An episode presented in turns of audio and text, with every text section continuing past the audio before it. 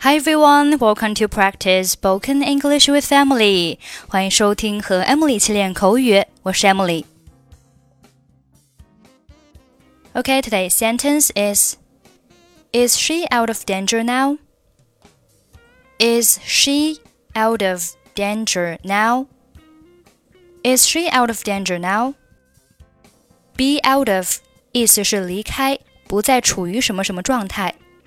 Danger D A N G E R 名词，表示危险。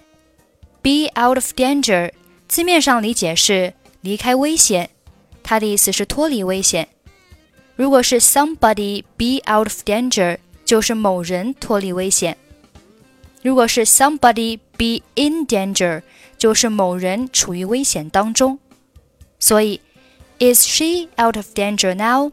意思就是他现在脱离危险了吗？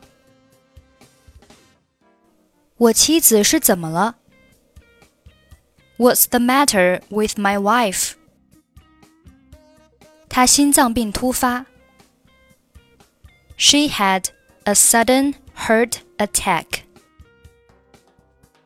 我猜也是，她病情刚发作时很可怕的，我都担心要失去她了。I guess so. It was very terrible when she was at the onset of the illness. I am worried that I would lose her.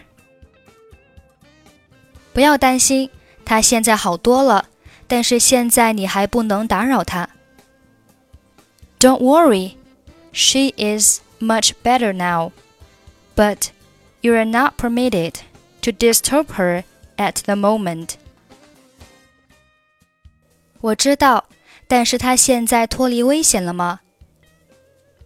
I know, but is she out of danger now? 是的，我想是的。Yes, I think so. 非常感谢你，医生。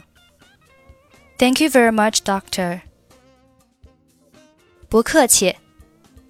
My pleasure. What's the matter with my wife? She had a sudden heart attack.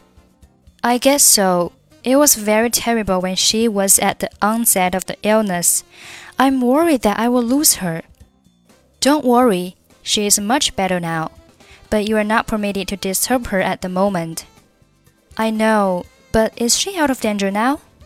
Yes, I think so. Thank you very much, doctor. My pleasure. Okay, that's it for today. 获取更多地道美语发音秘籍，欢迎关注微信公众号“英语主播 Emily”。I'm Emily. I'll see you next time. Bye bye.